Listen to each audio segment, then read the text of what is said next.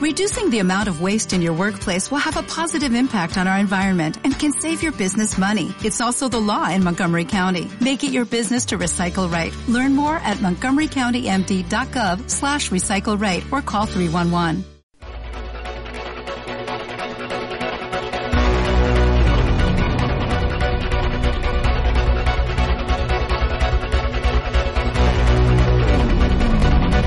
Bienvenidos a la Puerta Nebular.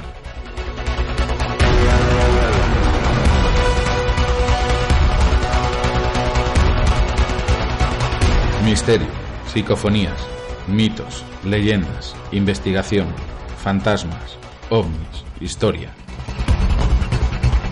¿Te atreves a entrar?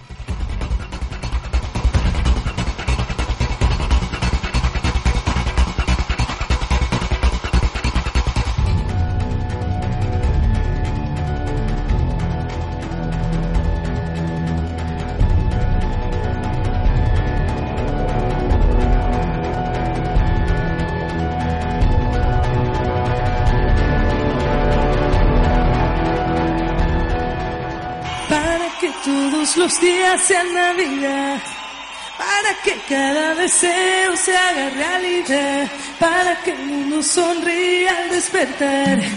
Para que se abra la puerta y no se cierre más.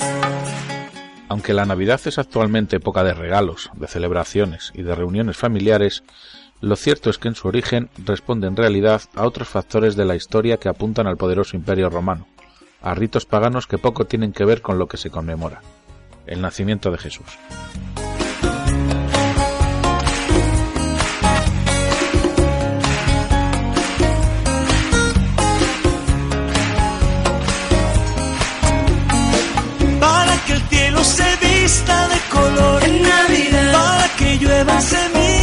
Bienvenidos amigos a este nuestro segundo programa especial, esta vez dedicado, como no podía ser de otra forma, a la Navidad. Estas fiestas entrañables y todo lo que la rodea, desde su origen hasta las nuevas teorías de la fecha del nacimiento de Jesús, la Saturnalia, pasando por la historia del movimiento belenista, del árbol de Navidad, de los villancicos, de la historia de los santos inocentes, de los reyes magos, de la estrella que los guió hasta Belén, y conoceremos las formas un tanto peculiares que tiene el mundo para cambiar de año. Sin más, abrimos la puerta nebular para adentrarnos en las entrañas de la Navidad. Comenzamos.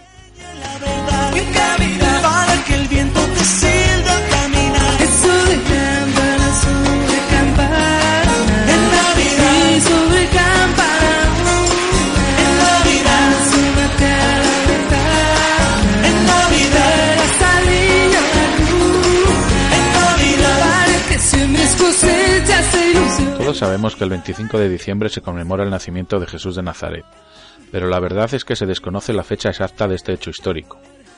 El análisis de ciertos fragmentos de los Evangelios, así como de otros documentos de aquella época, han permitido a los historiadores realizar diferentes hipótesis sobre el nacimiento de Jesucristo.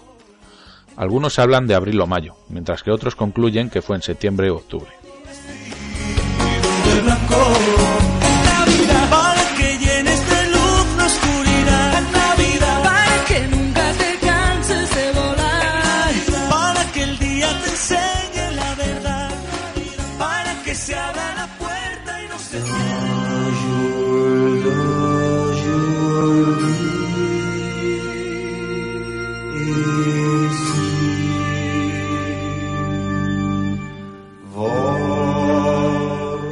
Actualmente los más serios eruditos y estudiosos de la Biblia coinciden en que Jesús no nació el 25 de diciembre como la tradición cristiana nos dice.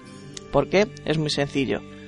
Porque los pastores tenían sus rebaños fuera, en el campo, lo que implica que esto sucedió antes de octubre. Y asimismo, hay que tener en cuenta de que la razón del peregrinaje de José y de su esposa embarazada María fue para ser censado, Ningún administrador romano que se respetara hubiera requerido hacer un censo que implicara el viajar por Judea en la temporada en que ésta era intransitable. Los cristianos primitivos no celebraban el nacimiento de Jesús. De hecho, solo los potentados y emperadores celebraban tales fechas. Y por lo mismo, la fecha exacta no ha sido preservada en las festividades del cristianismo temprano.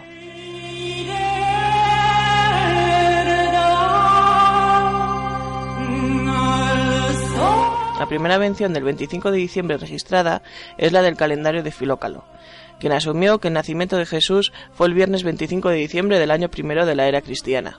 El 25 de diciembre fue oficialmente proclamada por los padres de la Iglesia en el año 440 después de Cristo, como un secretismo entre las religiones del entonces Imperio Romano y la tradición del día festivo de la Saturnalia, la que se observaba cerca del solsticio de invierno, que era una de las muchas tradiciones paganas heredadas del sacerdocio babilónico. Entonces, ¿cuándo es exactamente cuando nació Jesús? A pesar de que la Biblia no identifica específicamente la fecha de nacimiento de nuestro Señor, muchos eruditos han desarrollado diversas opiniones sobre cuál es la más probable fecha de nacimiento de Jesús.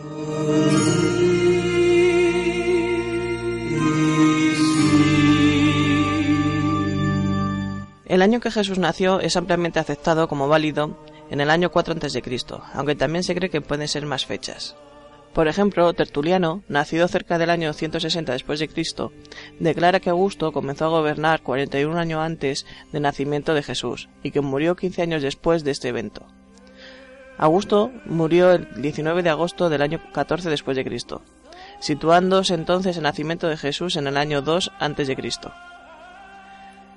También hacen notar asimismo que Jesús nació 28 años después de la muerte de Cleopatra, en el año 30 a.C., lo que es coincidente con la fecha del año 2 a.C.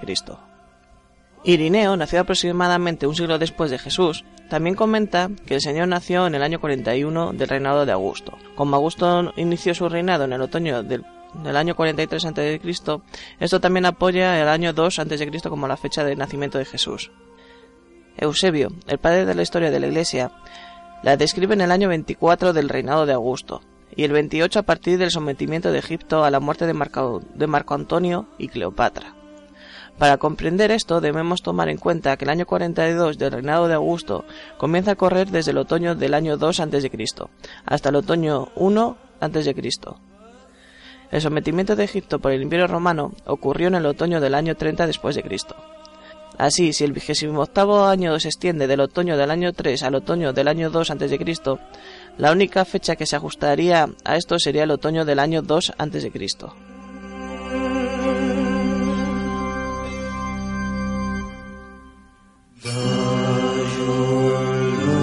Otro interesante enfoque del tema es el que relaciona el nacimiento de Jesús con el de Juan, y que se extrae de los evangelios de Juan el Bautista, en el que se extrae en la conclusión que el nacimiento es en el otoño del año 2 a.C. Trasladamos un ejemplo. Elizabeth, la madre de Juan, era prima de María y la esposa de un sacerdote llamado Zacarías, quien era de la clase de Abías. Cuando el templo fue destruido por Tito el 5 de agosto del año 70 después de Cristo, la primera clase de sacerdotes acababa de comenzar su servicio. Dado que el curso de Abías era el octavo, podemos rastrear hacia atrás y determinar que Zacarías terminó su servicio el 13 de julio del año 3 a.C. Si el nacimiento de Juan se efectuó 280 días después, debió haber sucedido entre el, entre el 19 y el 20 de abril del año 2 a.C., precisamente para la Pascua de ese año. El nacimiento de Juan y de Jesús estuvieron separados por cinco meses. Por lo tanto, de nuevo tenemos como resultado el otoño del año 2 a.C., que sería en realidad el año cero. Otro interesante enfoque del tema es el que relaciona el nacimiento de Jesús con el de Juan, y que se extrae de los evangelios de Juan el Bautista, en el que se extrae en la conclusión que el nacimiento es en el otoño del año 2 a.C.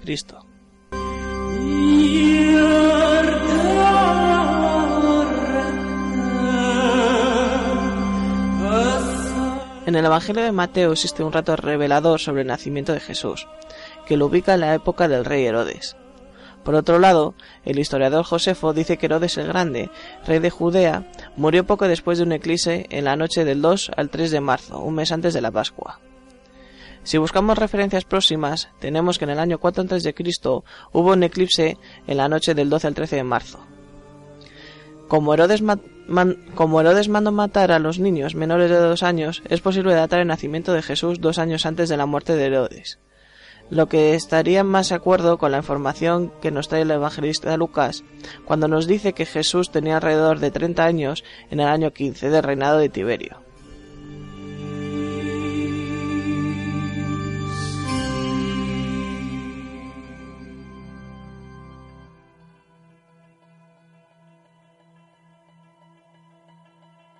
Tan solo San Lucas, al igual que San Mateo, mencionan este periodo de vida de Jesús y nos transmiten lo siguiente. Sucedió que por aquellos días salió un edicto de César Augusto ordenando que se empadronase a todo el mundo.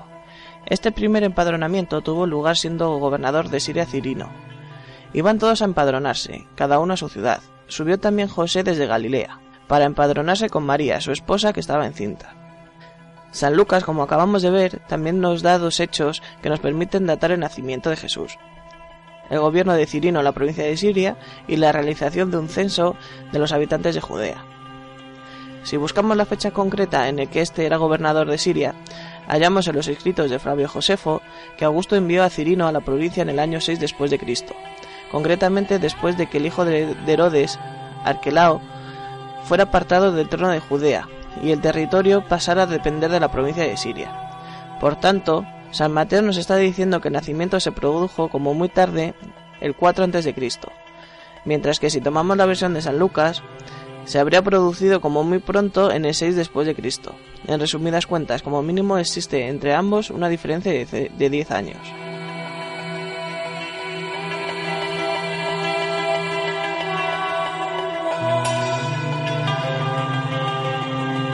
También se dice que Jesús contaba con unos 30 años cuando fue bautizado.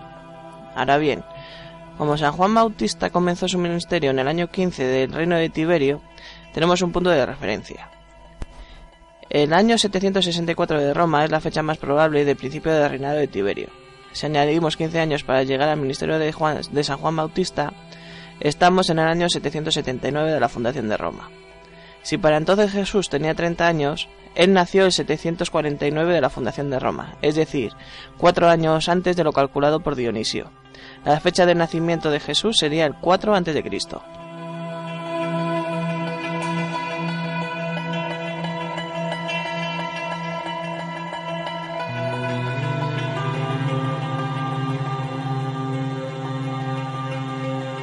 Aunque no sabemos exactamente en qué día ni en qué año nació Jesús, lo más importante de estas fiestas de Navidad no es la fecha de nacimiento de este, sino el hecho de que él nació.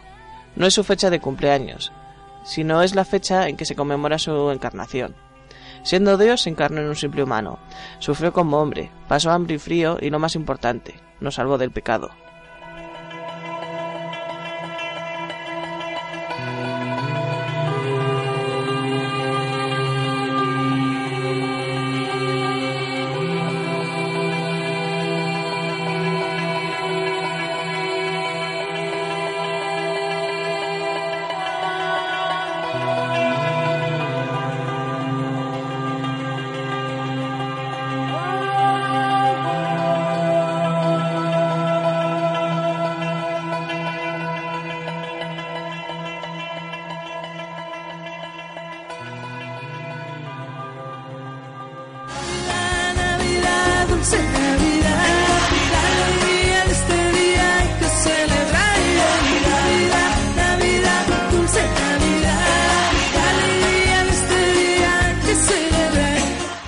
Explicación más consistente de los historiadores es que el origen de la Navidad estuvo relacionado con una serie de decisiones tomadas por los altos mandos de la Iglesia cristiana durante los siglos III y IV. La elección de esta fecha se relaciona con la necesidad de imponerse sobre los tradicionales cultos paganos romanos. La Iglesia cristiana eligió entonces el 25 de diciembre como día del nacimiento de Jesús como estrategia en su proceso de expansión en el que sistemáticamente buscó absorber y fusionar sus celebraciones con los ritos paganos de los diversos pueblos convertidos.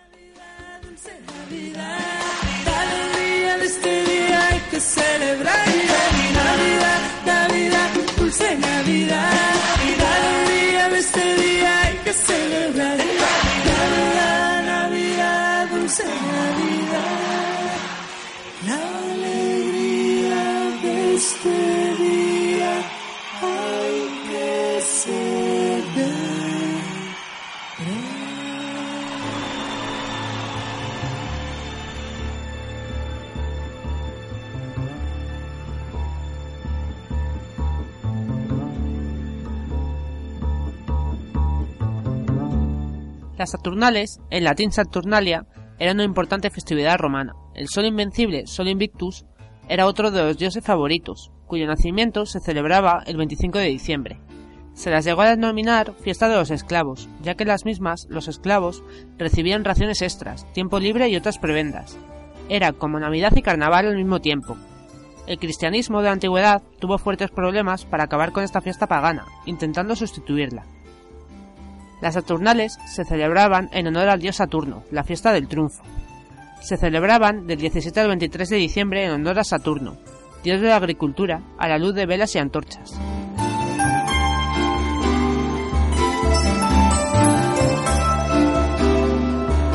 Se festejaban el fin del periodo más oscuro del año y el nacimiento del nuevo periodo de luz, o nacimiento del Sol Invictus, 25 de diciembre, coincidiendo con la entrada del Sol en el signo de Capricornio, solsticio de invierno. Probablemente, las Saturnales fueron las fiestas de la finalización de los trabajos del campo, celebrada tras la conclusión de la siembra de invierno, cuando el ritmo de las estaciones dejaba a toda familia campesina, incluida los esclavos domésticos, tiempo para descansar del esfuerzo cotidiano. Cuando las tareas en el campo se terminaban y llegaba la noche más larga, los romanos se relajaban, colgaban la toga en el armario, se vestían de forma informal y se olvidaban por unos días de las reglas que los oprimían durante el resto del año. Todo empezaba en el templo de Saturno, con un estupendo banquete y al grito de ¡Los Saturnalia!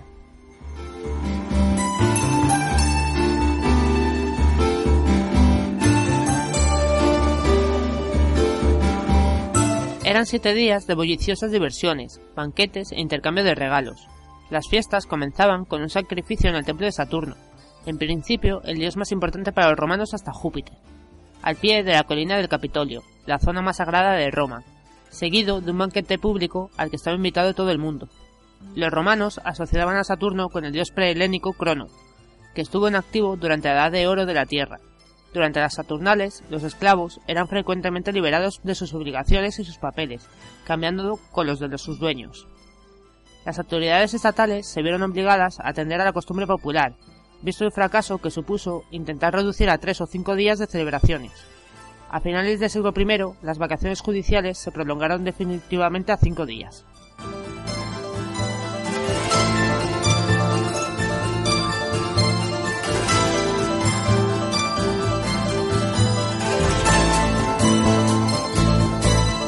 En las fiestas saturnales, los romanos amigos y familiares se hacían regalos como los que se hacen en la fiesta de Navidad, ya que la Navidad está basada en las fiestas saturnales. Estas fiestas estaban dirigidas por un sacerdote, que cambiaba según el dios al que se le daba el culto. Pero como ocurre ahora con la Navidad, también había quien no quería ni oír hablar del tema. Plinio el joven cuenta que se aislaba en unas habitaciones de su villa laurentina. Especialmente durante la Saturnalia, cuando el resto de la casa está ruidosa por la licencia de las fiestas y los gritos de festividad. De esta forma no obstaculizo los juegos de mi gente y ellos no me molestan en mis estudios. Dijo Plinio. Cicerón también se refugiaba en su casa de campo. Los romanos salían a la calle a bailar y a cantar con guirnaldas en el pelo, portando velas encendidas en largas procesiones. La Saturnalia era una ocasión para visitar a los amigos y parientes e intercambiar regalos. Lo tradicional era regalar fruta, nueces, velas de ceras de abeja y pequeñas figuritas hechas de terracota. Quizá lo más curioso era el intercambio de roles. Los esclavos actuaban como amos y los amos como esclavos. Incluso se les dejaba usar las ropas de su señor.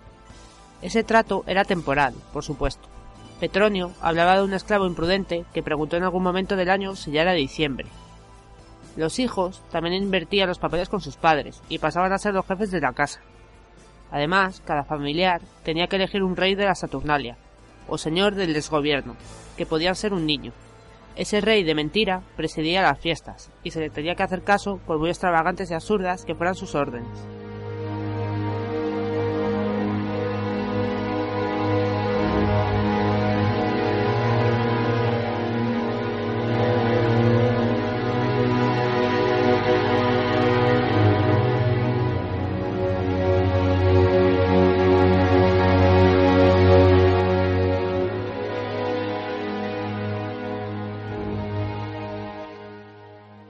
Durante las fiestas se cerraban las escuelas, los tribunales y las tiendas, se paraban las guerras, se liberaban a los esclavos y los romanos cometían todo tipo de excesos con la bebida y la comida.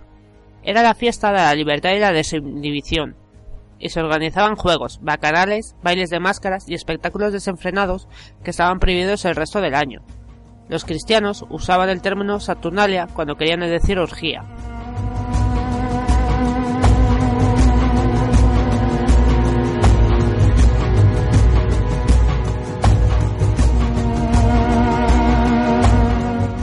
Al final de la Saturnalia, el 25 de diciembre, se celebraba el nacimiento del Sol Invictus, personificado en el dios Mitra. Aunque el culto a Mitra tenía orígenes persas, se convirtió en la religión dominante en Roma, especialmente entre los soldados. Después del día 25 empezaba el festival de Sigilaria, dedicado sobre todo a hacer regalos a los niños.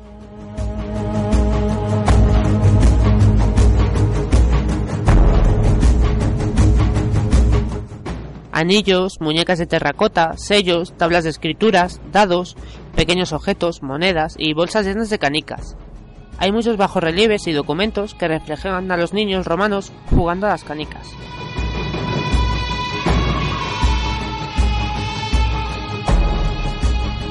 Durante estos días se decoraban las casas con plantas verdes, se encendían velas para celebrar la vuelta de la luz y se colgaban figuras de los árboles.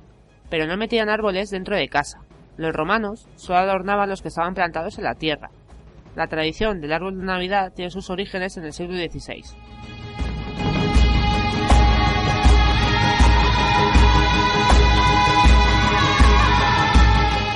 La legalización cristiana. Hacia la época del emperador Constantino I, 272-337 después de Cristo, el cristianismo había avanzado muy poco y Roma era predominantemente pagana. El mitraísmo era la religión dominante y el cristianismo era ilegal. Pero Constantino I cambió las cosas después de tener una visión, antes de una batalla, en el año 312. Se dedicó a favorecer el cristianismo, sin dejar de rendir culto a los dioses paganos de Roma.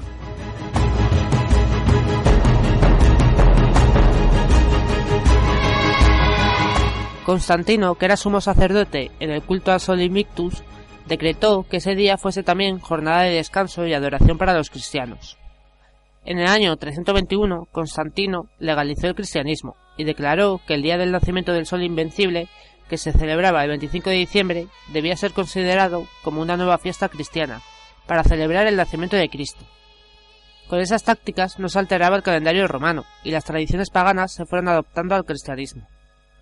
En el año 350, el Papa Julio I reconoció oficialmente el 25 de diciembre como la fiesta de la Natividad. La Navidad llegó a Egipto hacia el año 432 y a Inglaterra al final del siglo VI. Alcanzó los países nórdicos a finales del siglo VIII.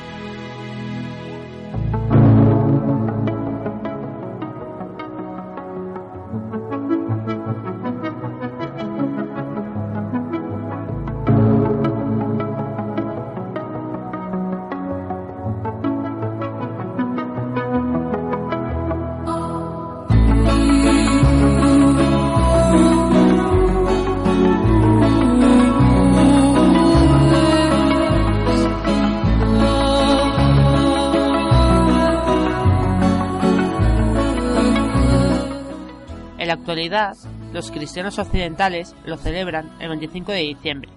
Los ortodoxos lo hacen el 6 de enero, basándose en las referencias de un académico griego, Clemente de Alejandría, que a su vez escribió sobre otro maestro griego, Basílide, que dijo que Jesucristo nació el 6 de enero. Clemente se refiere a la fiesta de la Epifanía, que en España se celebra como el Día de los Reyes Magos.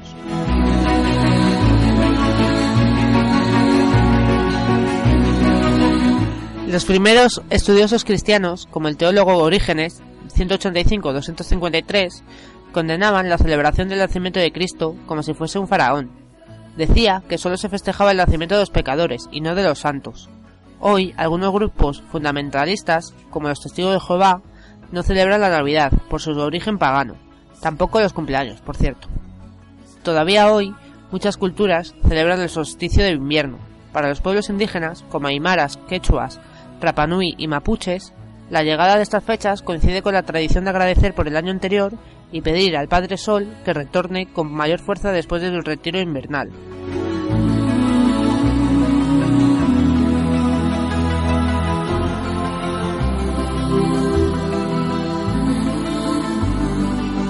La Saturnalia y las fiestas en torno al solsticio de invierno trataban de la familia, la fertilidad, el cambio, la renovación, la protección, el nuevo ciclo. Diciembre siempre ha sido una época para la rebelión, la celebración, la esperanza. Quizás sería una buena idea adoptar alguna de esas tradiciones paganas que se han perdido por el camino, porque estas acciones pequeñas recuerdan el espíritu de la Saturnalia y tienen importancia religiosa al conectarnos directamente con la naturaleza.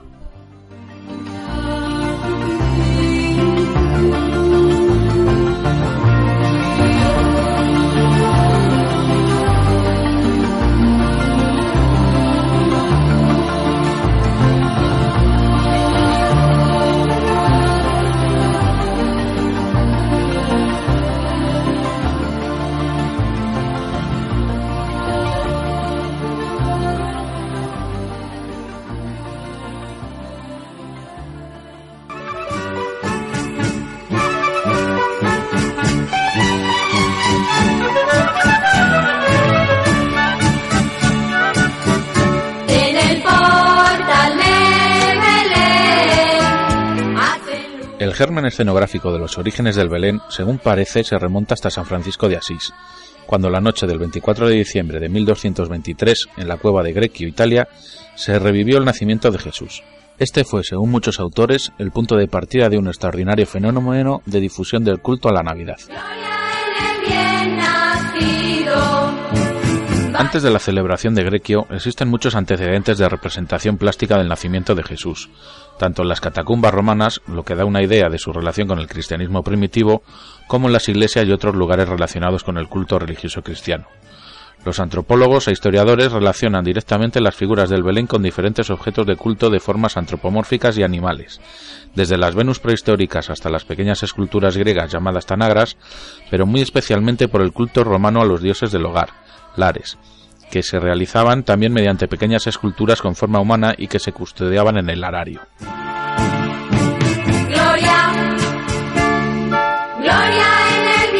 Nacido. En todo caso, a partir del siglo XIV, los monjes franciscanos usaron la representación como elemento de predicación, considerándose, por tanto, el pesebre como un invento franciscano, cultivado especialmente por estos y por sus restantes órdenes como las clarisas y los capuchinos. El montaje de los belenes por Navidad se consolidó como tradición en la península itálica y fue pasando al resto de Europa, al principio como práctica eclesiástica, posteriormente aristocrática y finalmente popular.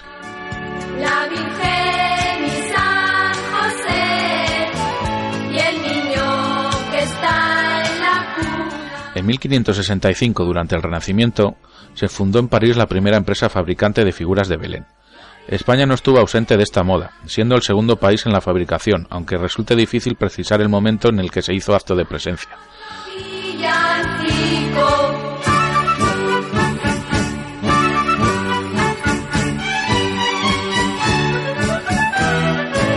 En Alcorcón se creó el primer taller belenista peninsular en 1471 y tenía influencias de Inglaterra. El tercero en producir figuritas belenistas fue la República de Siena en 1475, de estilo renacentista. El cuarto país, Portugal, en 1479. Lirio morado.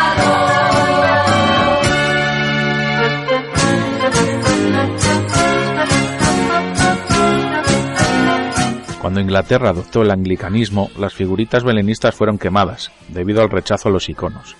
En el siglo XIX, con la consolidación de la tolerancia religiosa, se levantó esta condena.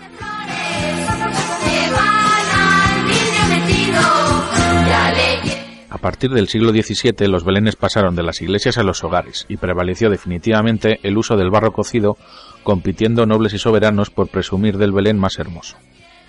En España sería donde se instaurase el Belén, concretamente en la corte madrileña, sin duda por el entusiasmo del rey Carlos III y por una costumbre que tanto él como su esposa habían practicado con asiduidad en Nápoles.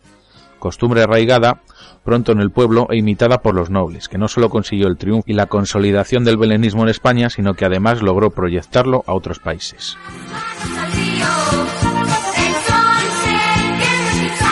En la actualidad, la tradición de instalar belenes se encuentra aún más extendida y son cientos los conjuntos que se exhiben en iglesias, plazas, colegios, peñas, casas y particulares. Las familias se lo transmiten de generación en generación y cada año enriquecen el pequeño patrimonio con alguna compra.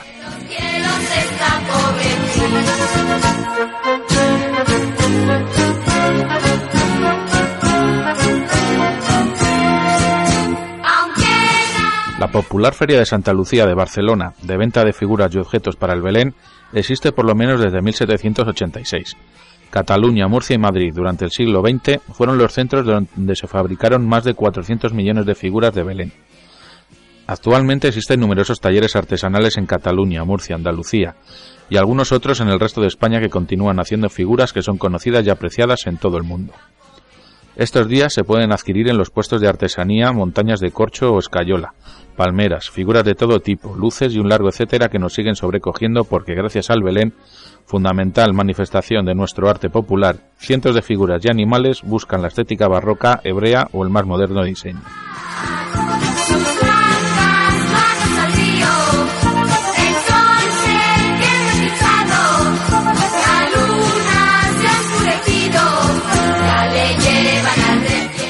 El Belén es el Evangelio traducido a las lenguas de todo el mundo. Es un pequeño lugar en el que se mezclan la riqueza y la miseria, devoción y folclore, ritos y tradición familiar.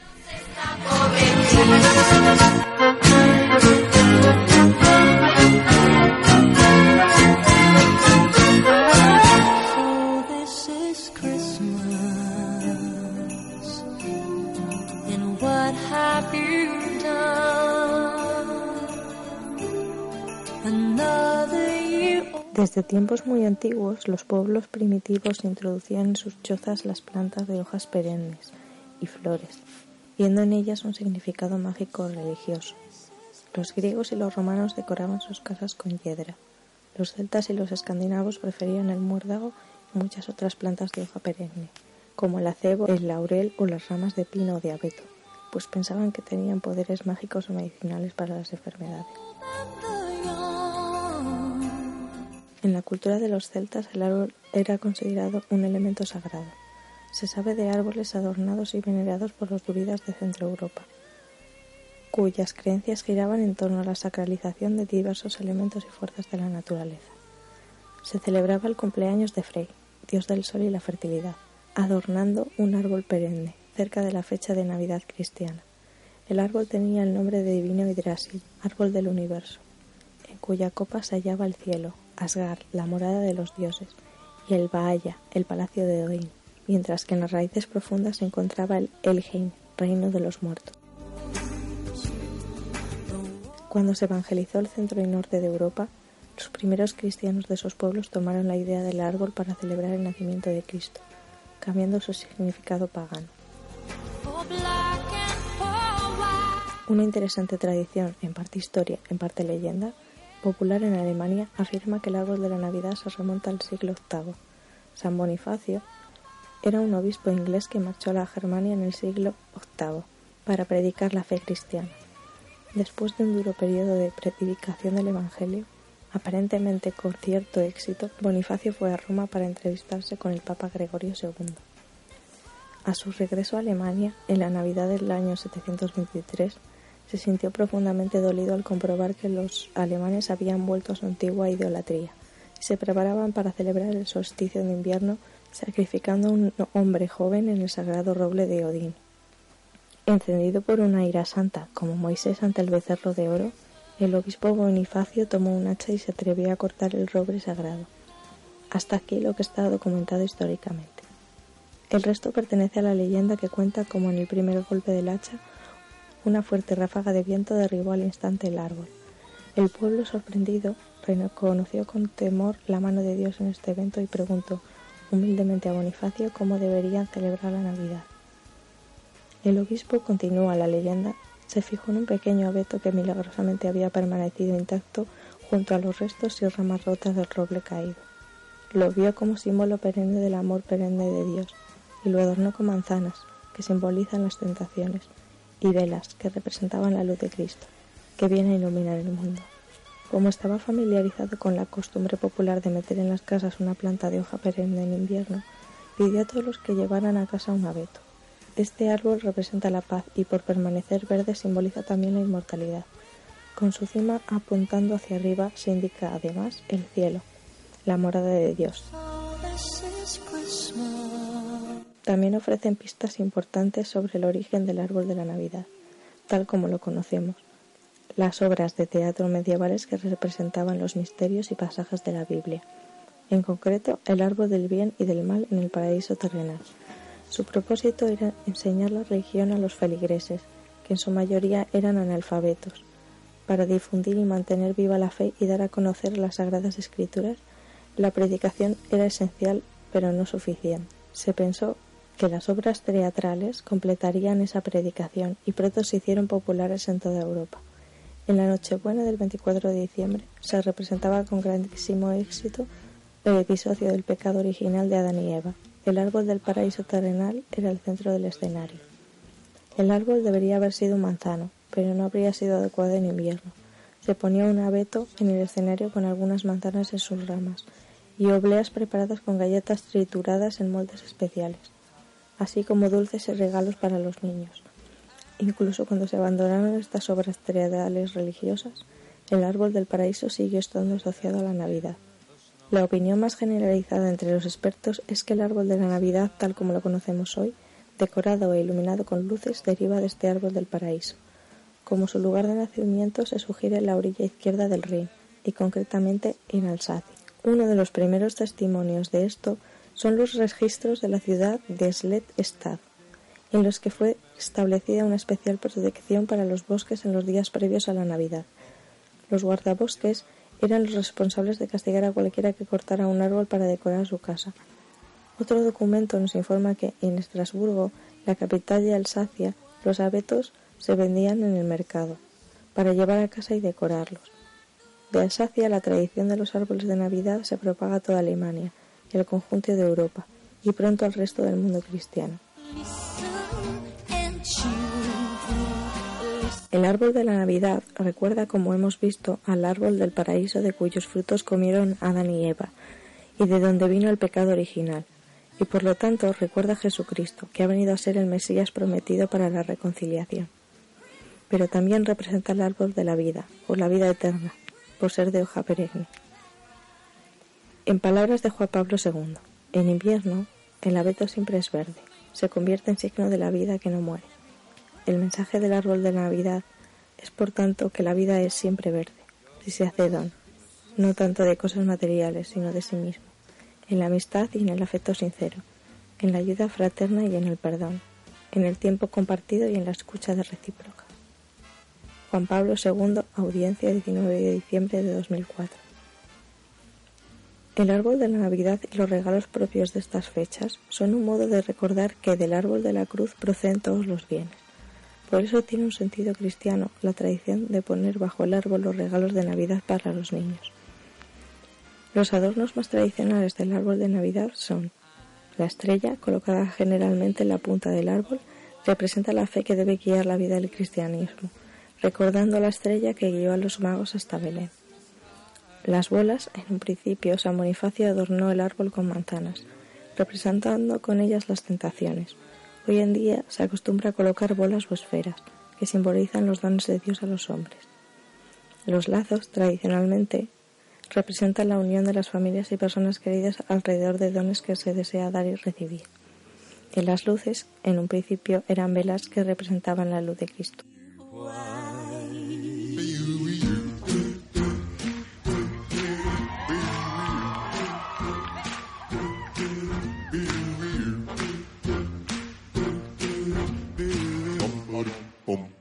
I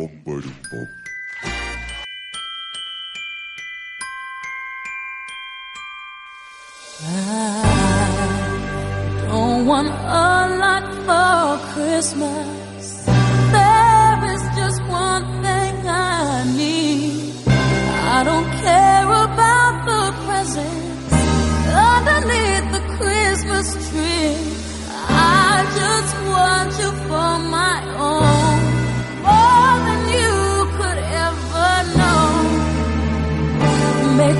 wish I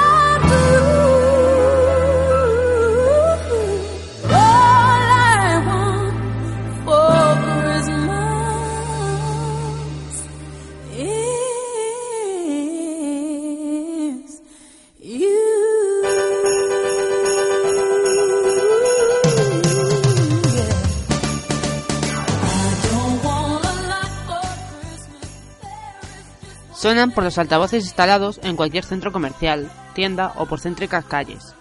Los niños van pasando por las casas cantándolo en busca del aguinaldo. Incluso nosotros mismos lo cantamos junto a la familia y amigos tras cualquiera de los banquetes navideños. Villancico es una canción popular breve con estribillo.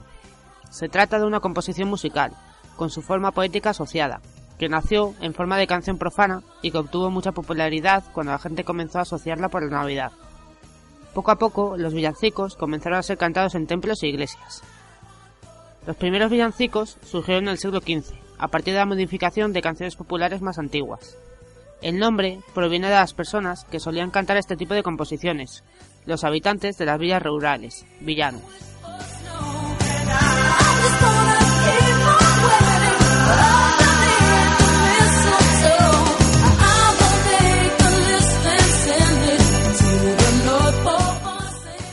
Los villancicos se cantaban en fiestas populares y las temáticas que trataban no siempre eran religiosas.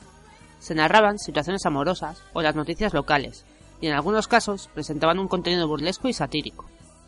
En el siglo XVI, la Iglesia decidió promover la música en lengua vernácula durante las misas, con el objetivo de promover los evangelios. Miembros eclesiásticos vieron en este tipo de canción sencilla y pegadiza la forma perfecta para divulgar su mensaje evangelizador, por lo que pensaron adaptarse numerosas coplas con motivos religiosos, y sobre todo con sencillas cantinelas relacionadas con el nacimiento de Jesús y la Navidad. Cabe destacar que la Iglesia ya tenía desde mucho antes sus propias composiciones musicales, pero la forma del villancico, al tratarse de canciones sencillas, rima fácil y letras pegadizas, podría ser memorizada por cualquier persona.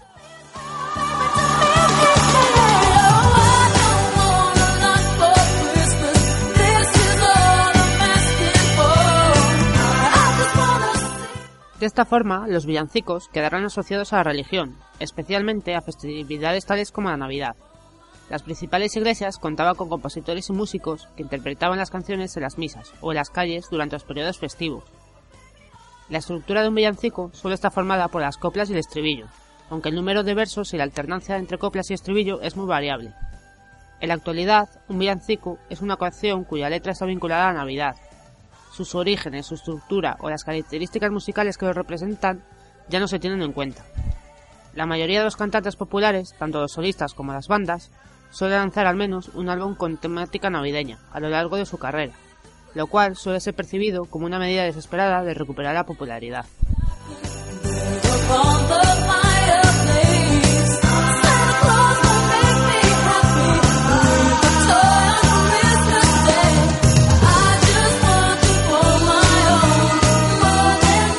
Sin embargo, si tomamos el ejemplo de la cantautora norteamericana Maria Carey, escritora, productora e intérprete de su primer CD de villancicos titulado Merry Christmas y publicado en el año 1994, vemos que en algunos casos existe un deseo genuino de hacer música navideña. María consiguió que All I Want for Christmas is You, uno de los temas originales incluidos en el disco, se convirtiera en un nuevo clásico, que se canta en todas partes del mundo y que ha sido relanzado en el año 2010 como parte de su segundo álbum de villancicos.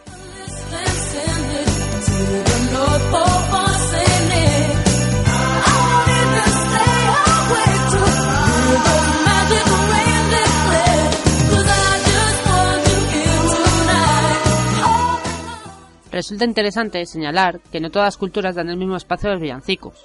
Existe una clara distinción entre quienes los cantan, dejando a un lado sus inhibiciones, y quienes se limitan a escucharlo. En Estados Unidos, por ejemplo, la Navidad goza de gran importancia y sus villancicos son populares a nivel mundial, gracias a memorables interpretaciones por parte de los grandes nombres de la música. La cultura norteamericana es en gran parte responsable de la popularidad y de la vigencia de los villancicos en los últimos tiempos, independientemente de las diferencias idiomáticas. Estas canciones son entonadas por personas de todo el mundo en los meses próximos a la Navidad. Lo más curioso es que ninguno de dichos villancicos es de origen estadounidense. Sin embargo, voces como la de Barbara Streisand, Frank Sinatra y mucho más reciente Maria Carey hicieron de estos y más temas joyas indiscutidas de la música. Algunos cantantes líricos, generalmente asociados a la música operística y de cámara, también se aventuran a grabar discos navideños, aunque en este contexto se suele hablar de música sagrada, incluyendo piezas tales como las versiones más conocidas del Ave María, entre las que destaca la de Go Note y la de Schubert. Acercan este tipo de música a los sectores más diversos.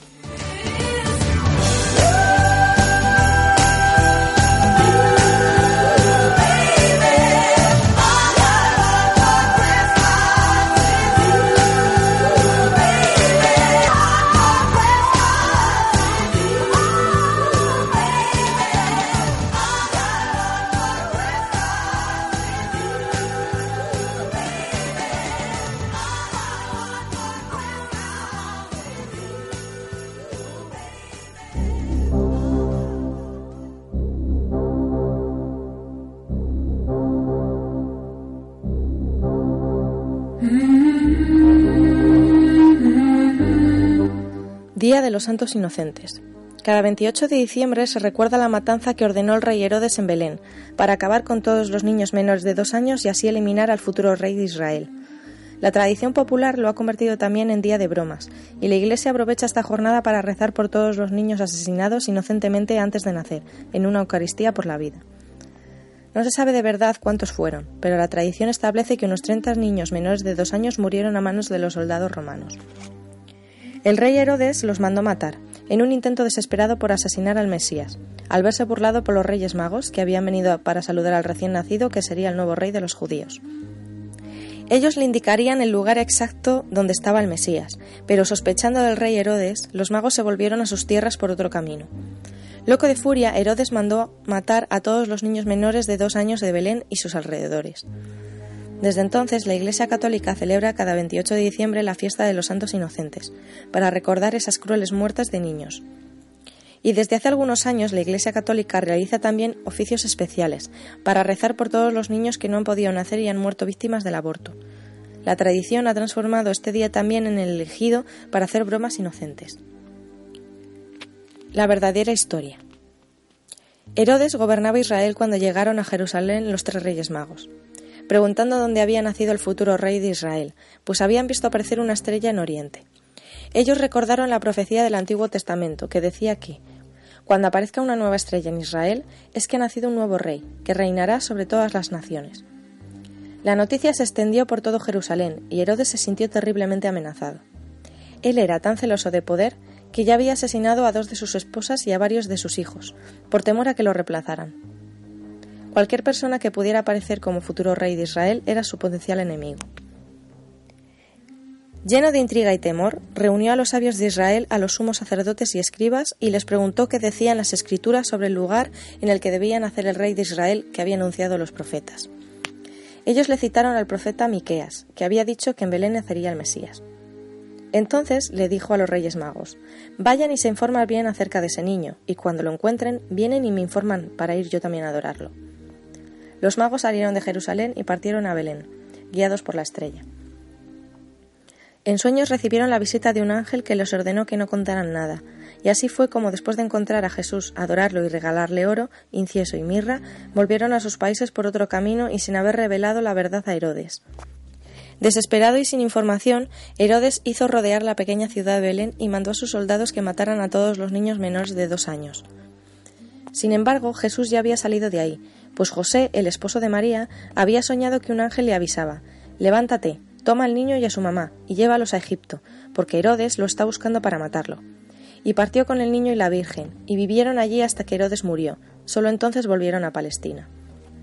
Y aquellos treinta niños inocentes volaron al cielo a recibir el premio de las almas que no tienen mancha.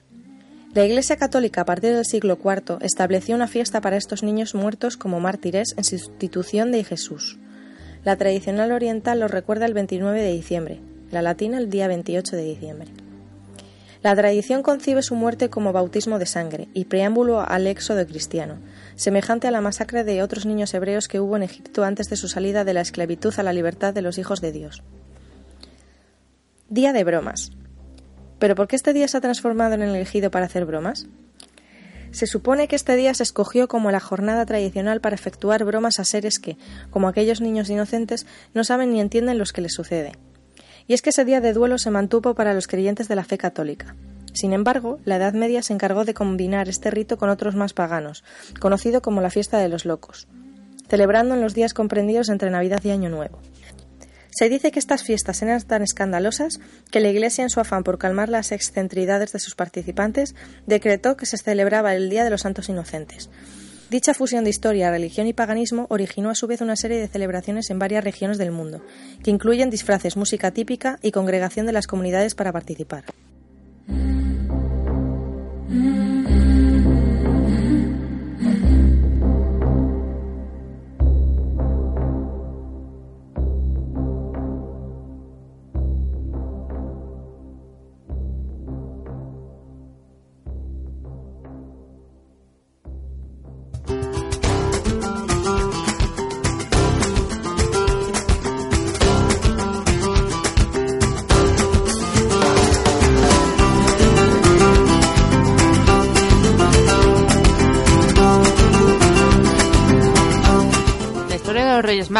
Encuentra en el Evangelio según San Mateo.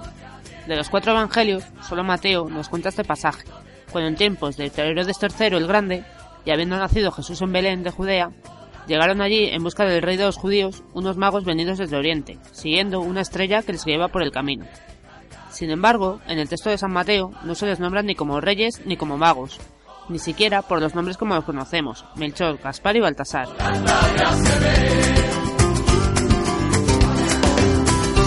La idea de que uno de ellos era negro o que eran tres es producto de la imaginación o de la literatura posterior. Pero hay otras cuestiones curiosas en torno a esta historia.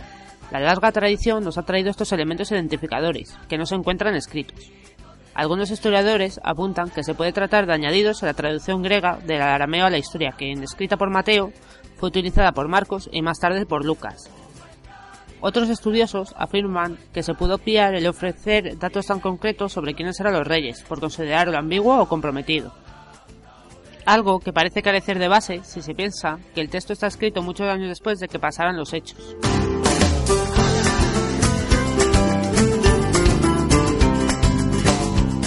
También se ha considerado curioso que los primeros paganos en adorar y reconocer al Señor fueran reyes, y lo que resulta más chocante, que fueran magos.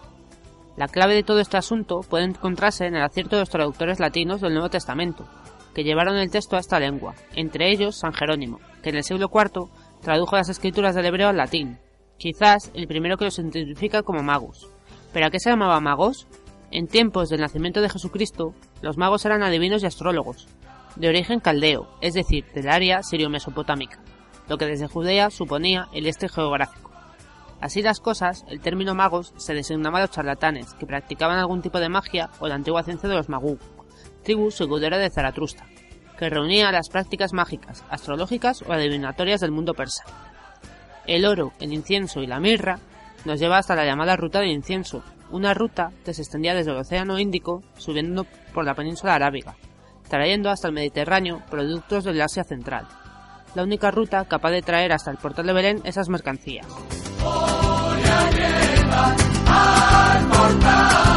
Siguiendo el relato apócrifo, esto es, cualquier libro que se atribuya a un autor sagrado, pero no está incluido en el canon de la Biblia, del protoevangelio de Santiago o el llamado Evangelio Armenio de la Infancia, un texto datado en el siglo V o VI y otros escritos se fecha del nacimiento de Cristo un 6 de enero y la visita de los reyes tres días después, en estos textos se nombra a los tres reyes, Milcón, rey de los persas, Gaspar, rey de los indios, y Baltasar, rey de los árabes.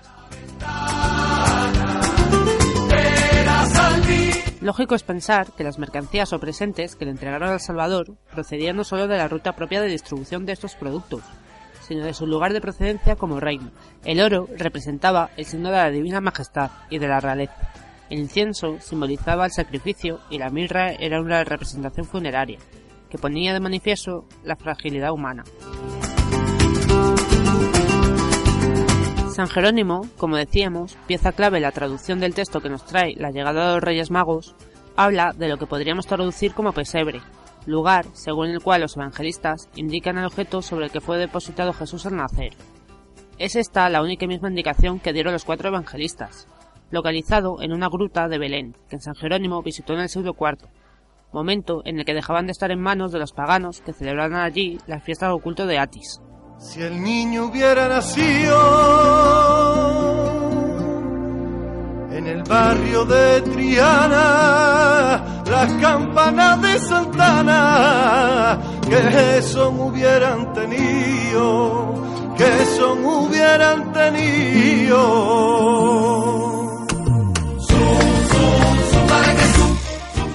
Curiosamente, entre estos ritos se incluía la presencia de un buey y un asno.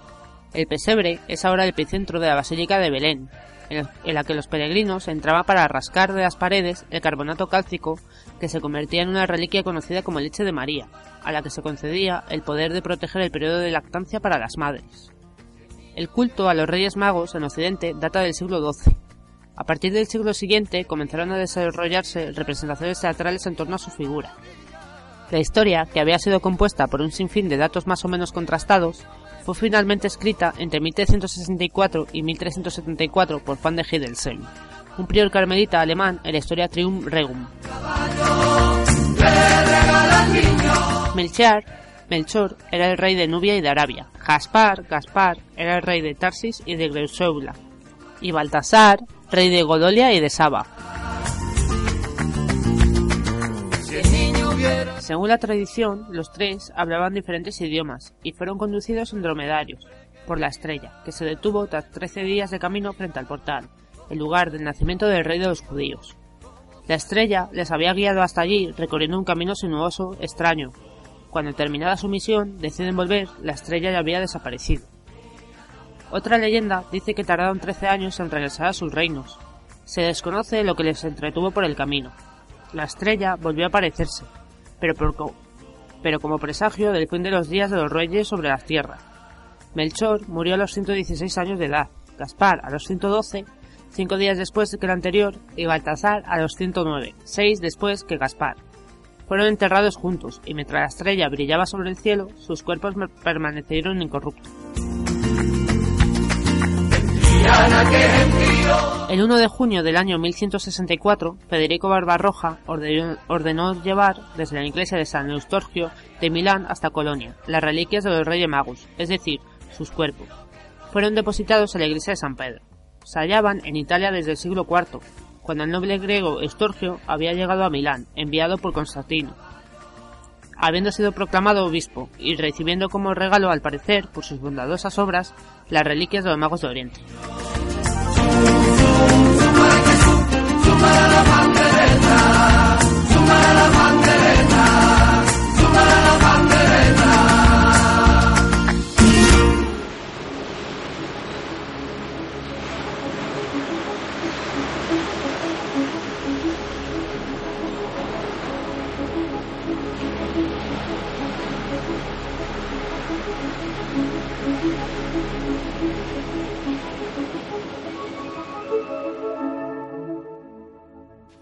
La estrella de Belén fue, según la tradición cristiana, el astro que guió a los magos al lugar de nacimiento de Jesucristo. El Evangelio de Mateo menciona que los reyes de magos vieron aparecer por el oeste la estrella de Belén, aunque no aclara si se trataba de un planeta, una estrella o cualquier otro fenómeno astronómico o astrológico. Según los escritos, los sabios viajaron siguiendo la estrella y ésta se detuvo sobre el lugar en el que Jesús había nacido. A pesar de que es imposible que un astro marque un lugar tan concreto como en Pesebre, se ha sugerido diversas explicaciones sobre este hecho. Lo más probable es que el pasaje bíblico sea solo una metáfora referida a los supuestos hechos. Fuera lo que fuese, los reyes magos lo asociaron al rey de los judíos. De haber sido astrólogos griegos o romanos, podrían haber asociado la estrella de Belén con Júpiter, el planeta rey, y Réculo, la estrella rey. Si venían de Babilonia, lo podrían haber asociado con el planeta Saturno.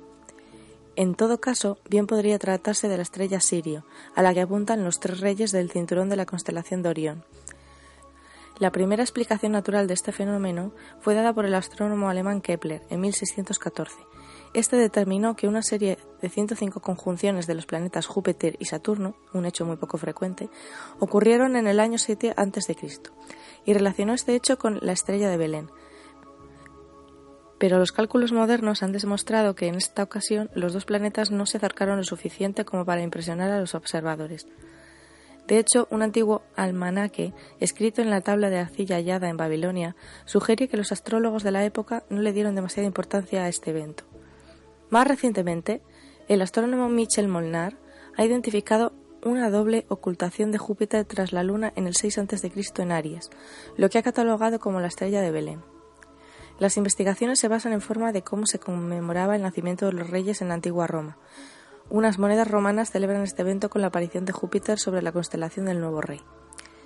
En el Evangelio según San Mateo dice que, cuando nació Jesús en Belén de Judea, bajo el reinado de Herodes, unos magos de Oriente se presentaron en Jerusalén y preguntaron ¿Dónde está el rey de los judíos que acaba de nacer? Porque vimos su estrella en el este y hemos venido a adorarlo.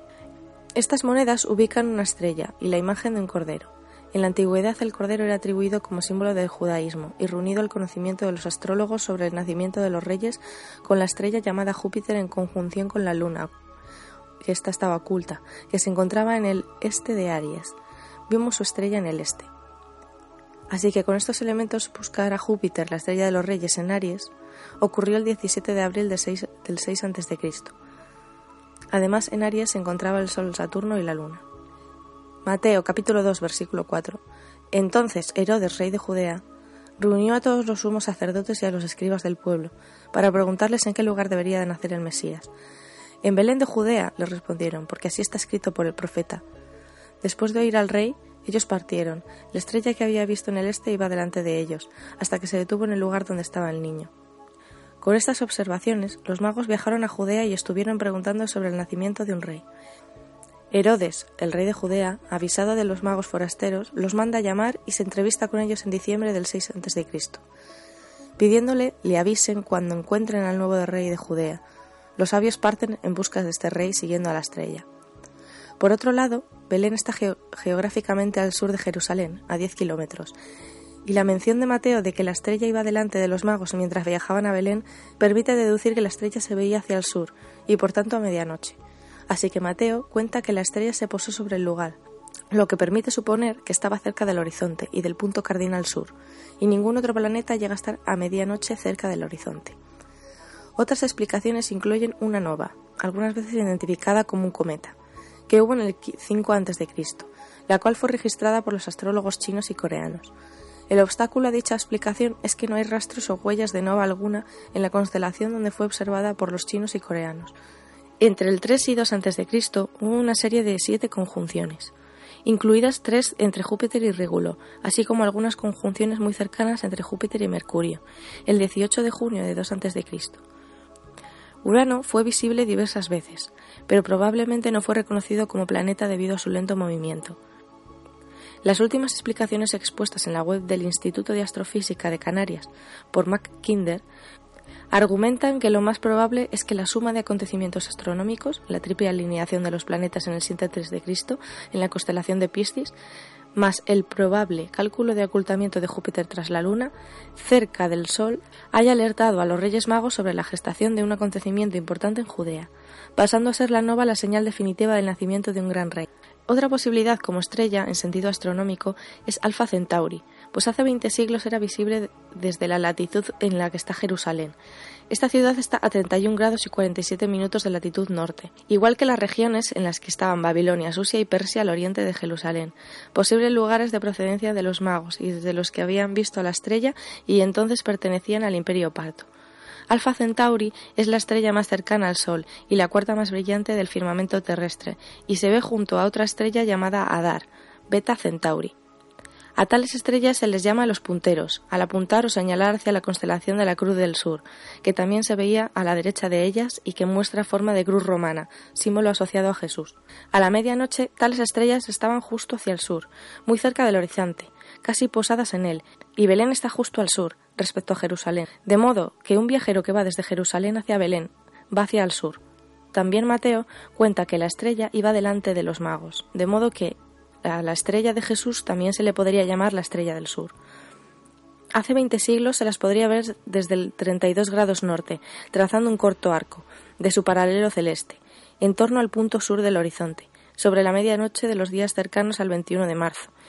Actualmente tales estrellas y constelaciones son visibles desde el 32 norte debido al lento bamboleo del eje de la Tierra, que hace que, con los siglos, desde cualquier punto del planeta se pierda visión de ciertas regiones celestes tras un horizonte.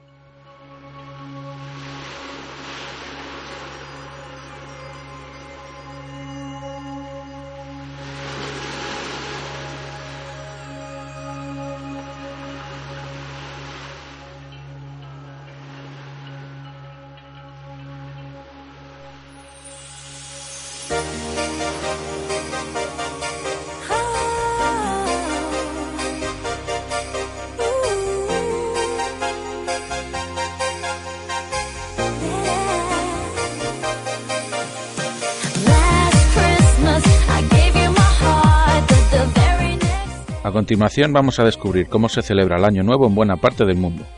Comenzamos en Argentina y Uruguay, donde la tradición manda despedir el año con fuego. Por una parte están los cohetes y demás elementos pirotécnicos, y por otro lado están los muñecos de madera, tela y papel que los argentinos construyen con la mejor de las intenciones, pese a saber que acabarán siendo pasto de las llamas. Y es que quemar estos muñecos es un rito purificador, una forma de deshacerse de todo lo malo que trajo el año que acaba. Los mexicanos cantan, bailan y se divierten hasta altas horas de la madrugada para despedir el año, como en todas las partes del mundo. Claro que ellos combinan estas celebraciones con algunas tradiciones peculiares. Hay quien acostumbra a barrer la casa esa noche para que el nuevo año solo traiga suerte limpia. Otros aseguran que pasearse esa noche con una maleta favorecerá los viajes en los siguientes meses. Y otros insisten en llevar ropa interior roja para hallar el amor.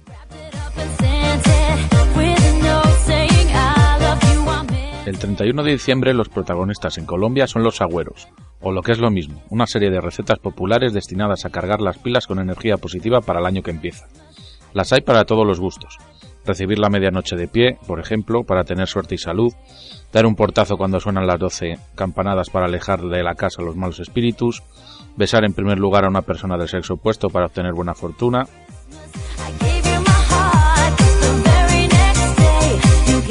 El Año Nuevo brasileño guarda una estrecha relación con el mar. La gente acude a las playas a ver los fuegos artificiales. Algunos visten de blanco y otros saltan por encima de siete olas, porque creen que eso les dará suerte. Y también lanzan flores al agua mientras piden un deseo. En Copacabana, las filias dos santos, sacerdotisas africanas, encienden velas y echan al mar barquitos cargados de regalos y flores. Que el mar se los lleve es un presagio de buena fortuna para el año que empieza.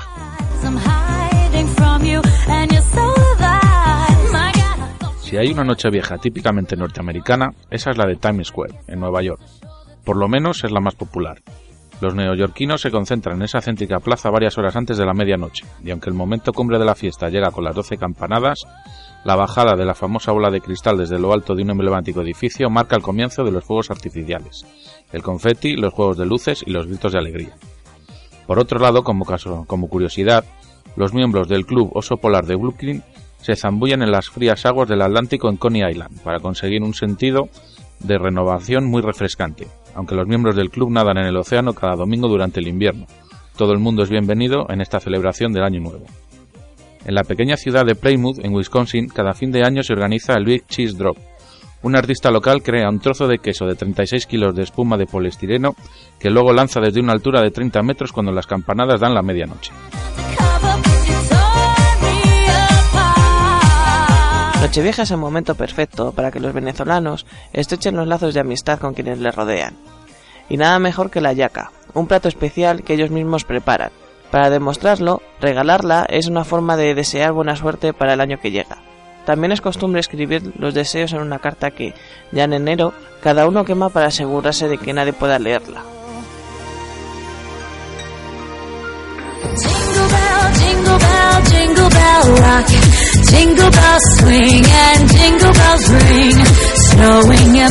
Los italianos inician la Notte di Capodanno con una tradicional cena en la que las lentejas son un plato imprescindible, si se quiere tener un buen año repleto de buena fortuna. Esa noche muchas mujeres reciben como regalo lencería roja, que supuestamente les traerá suerte el año que llega. Y en algunos lugares como Roma y Nápoles es costumbre también lanzar los trastos viejos por la ventana. Es una forma de terminar con el pasado y expresar el deseo de empezar una nueva etapa con buen pie. En Nochevieja, infinidad de parisinos salen a la calle para despedir el año. El lugar de concentración por excelencia son los Campos Elíseos.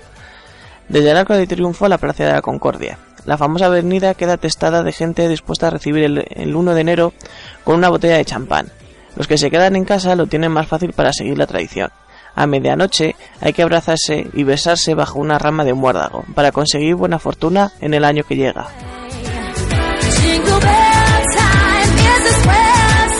En Perú es común la elaboración de muñecos o monigotes que representan el año viejo. Cuando llega la medianoche se acostumbra a quemar un monigote que representa el año que termina y se lee su testamento. Esta celebración suele estar acompañada de fuegos artificiales. También la ropa interior a llevar debe ser del color amarillo y del revés.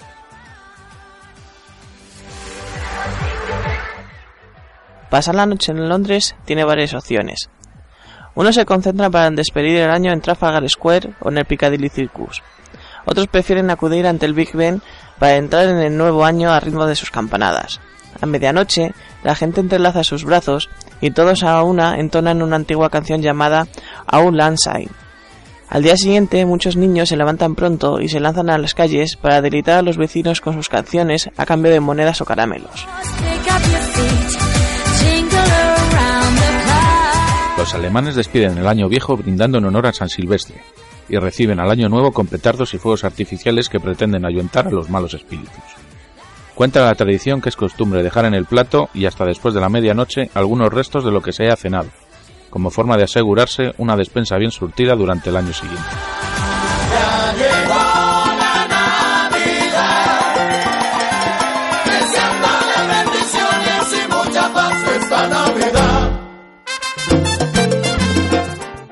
Para los niños rusos, el año nuevo viene a ser como la Navidad para la mayoría de los niños europeos. Y es que ese día pasa por sus casas el abuelo del hielo, una especie de Santa Claus o Papá Noel autóctono que recorre el país repartiendo dulces, juguetes y muñecas matrioscas. Para conseguir estos regalos, los niños suelen bailar alrededor del árbol navideño y recitarle poemas al abuelo del hielo.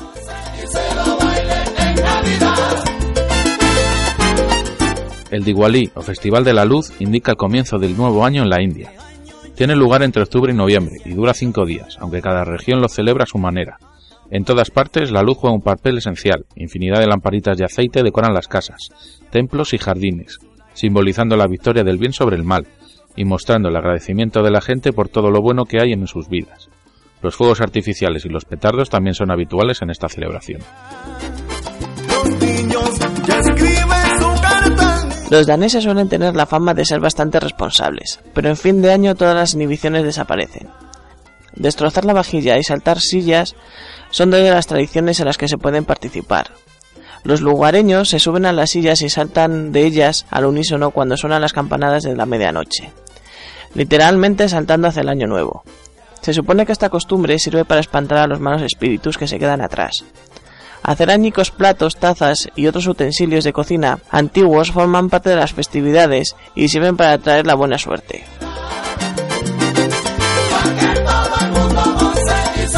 A los australianos les gusta recibir el año nuevo con ruido. Cuando el reloj marca la medianoche empiezan a oírse silbidos, claxon de coches, palmadas y campanas de iglesia. El 1 de enero, día festivo para ellos, suelen celebrarlo en el campo o en la playa con picnic, rodeos y competiciones de surf.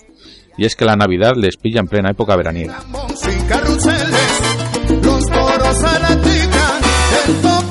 El año nuevo chino llega en febrero. La fecha exacta la marca el calendario lunar. Es la fiesta más popular del país y también la más larga, ya que dura nueve días. El objetivo es obtener suerte, salud y felicidad para el año nuevo. Antes de comenzar las celebraciones, la gente limpia sus casas a conciencia dispuestas a eliminar cualquier resto de mala suerte del año que termina. En las calles hay bailes de dragones e infinidad de fuegos artificiales y petardos para alejar a los malos espíritus.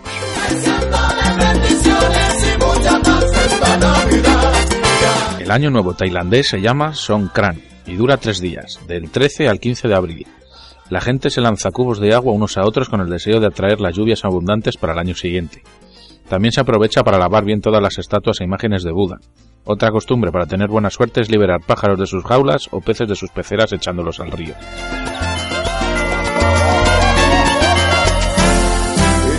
El año nuevo judío se llama Rosh Hashanah.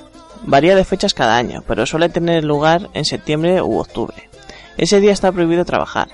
Los judíos acuden a la sinagoga para rezar y después vuelven a casa para celebrar una comida especial. Es costumbre tocar el sofá, el cuerno de carnero, y comer manzanas untadas con miel para conseguir que el año que llega sea dulce. Tradicionalmente, los coreanos celebran el Solnal, día de la primera luna del nuevo año. Cuenta la leyenda que quien se quede dormido la última noche del año amanecerá con las cejas blancas, así que esa noche todos permanecen despiertos y encienden las luces de cada habitación.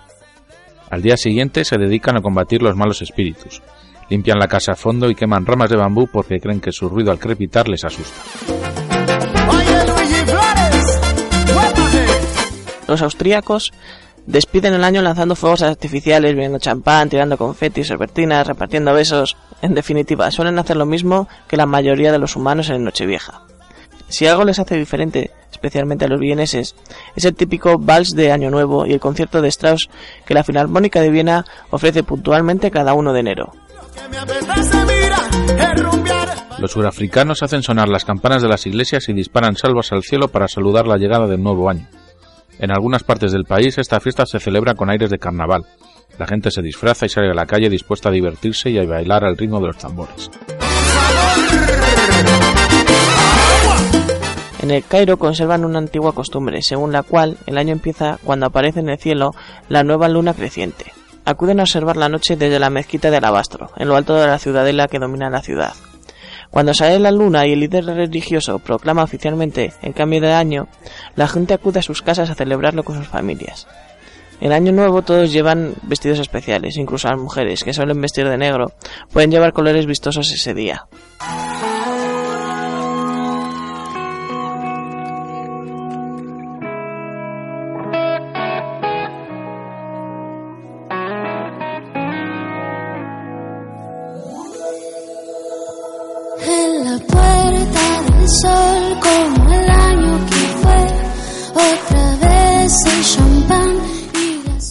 Escocia, el Año Nuevo se celebra de forma peculiar en algunas poblaciones.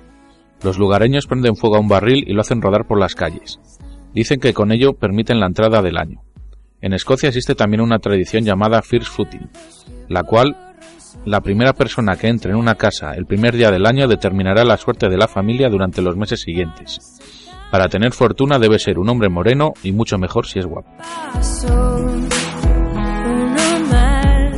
Los japoneses son los reyes de las tradiciones raras y el fin de año es el momento ideal para que brille por méritos propios.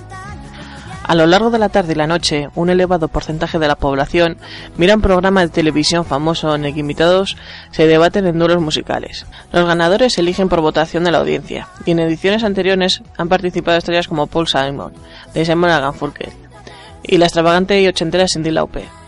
A medianoche es la hora de sorber fideos extra largos, que simbolizan la longevidad, mientras las campanadas de los templos suenan 108 veces de la distancia. Se trata de una tradición cuyo objetivo es liberar del mar un periodo que empieza. Cada campanada hace referencia a un deseo terrenal que hay que mantener alejado. Las casas se decoran con hojas perennes y bambú, símbolos de vida eterna y honestidad. Dicen también que los japoneses empiezan el año riendo porque creen que eso trae buena suerte.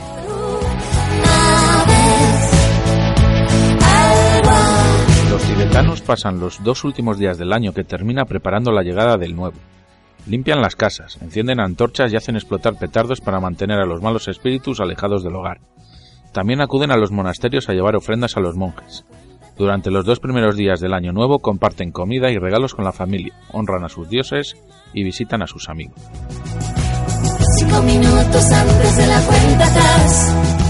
El fin de año en Estonia se celebra disparando fuegos artificiales sobre las preciosas calles empedradas del centro, y no faltan las fiestas y las discotecas. Sin embargo, en Estonia, como se celebra la ocasión, no es bailando, sino comiendo. La tradición manda que hay que comer siete veces en el fin de año. Cada comida se supone que te da fuerzas renovadas para empezar el año nuevo. O al menos esa es la teoría. Si quieres pasar allí el año nuevo, prepárate para disfrutar de una gastronomía típica siete veces, incluyendo salchichas, ensalada de patatas y mazapán. Y todo regado con mucha cava, por supuesto. No importa dónde o con quién te pille la noche vieja. Lo que más cuenta es lograr comer las 12 uvas al ritmo de las 12 campanadas que indican la llegada del año nuevo. Y es que la tradición española asegura que quien complete la operación sin atragantarse tendrá suerte en los 12 meses siguientes. Hay quienes en vez de uvas comen pasas, aceitunas o incluso gominolas, pero como acompañamiento no hay nada mejor que una copita de cava para brindar por el año nuevo.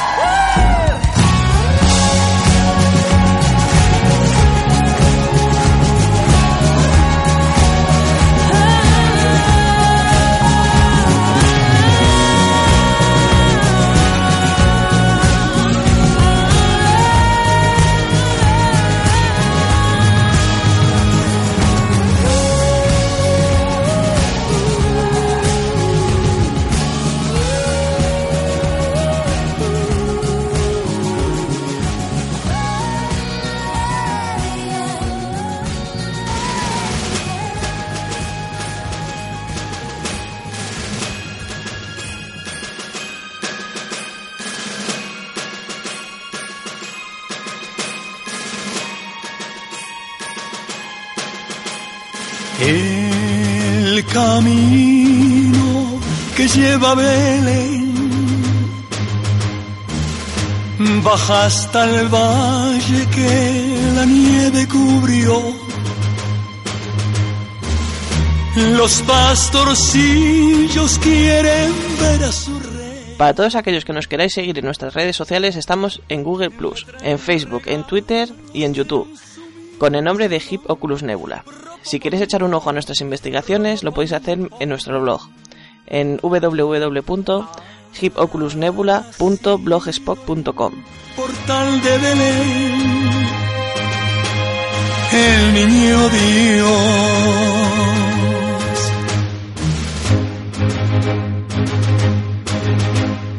Yo quisiera poner a tus pies algún presente que te agrade, Señor. A pesar de todo lo que acabamos de escuchar, la verdadera historia del origen de la Navidad no debe distanciarnos de nuestras creencias personales y familiares, puesto que la esencia de estas fiestas no trasciende a lo histórico, sino que reside en lo espiritual, en el amor y en la necesidad de sentirnos bien con el prójimo y con nosotros mismos. Todo el equipo de la Puerta Nebular, Alberto, Sonia, Tere y Anaís, os desean unas felices fiestas y un próspero año nuevo cargado de misterios y nuevas investigaciones. Feliz 2016.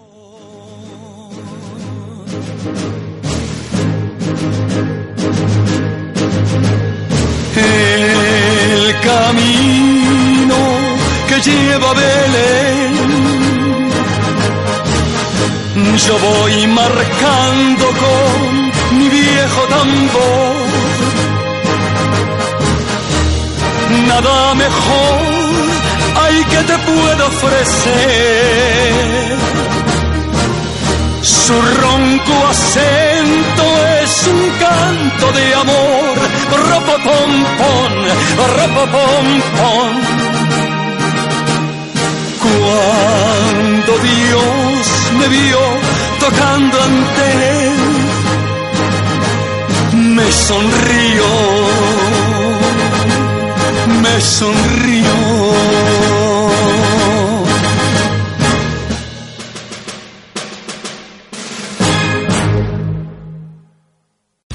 Here's a little known fact. Almost half of all waste generated in Montgomery County comes from businesses, organizations, and government facilities. Reducing the amount of waste in your workplace will have a positive impact on our environment. It can also save you money on your disposal costs. Reducing waste and recycling at your business is easy to do and is the law in Montgomery County. Make it your business to recycle right. Learn more at montgomerycountymd.gov slash recycle right or call 311.